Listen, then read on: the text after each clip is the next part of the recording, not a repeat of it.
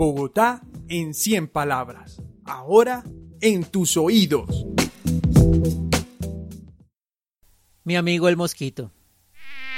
Tengo un amigo que no me deja dormir. Todas las noches viene desde Doña Juana y me visita.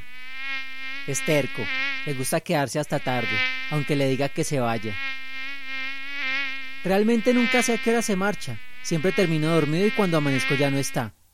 Eso sí, deja todo ordenado y sin rastro de su presencia, excepto unas manchas rojas en mi piel que pican mucho.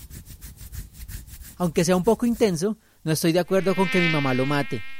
Al fin y al cabo, es el único que intenta leerme un cuento antes de dormir.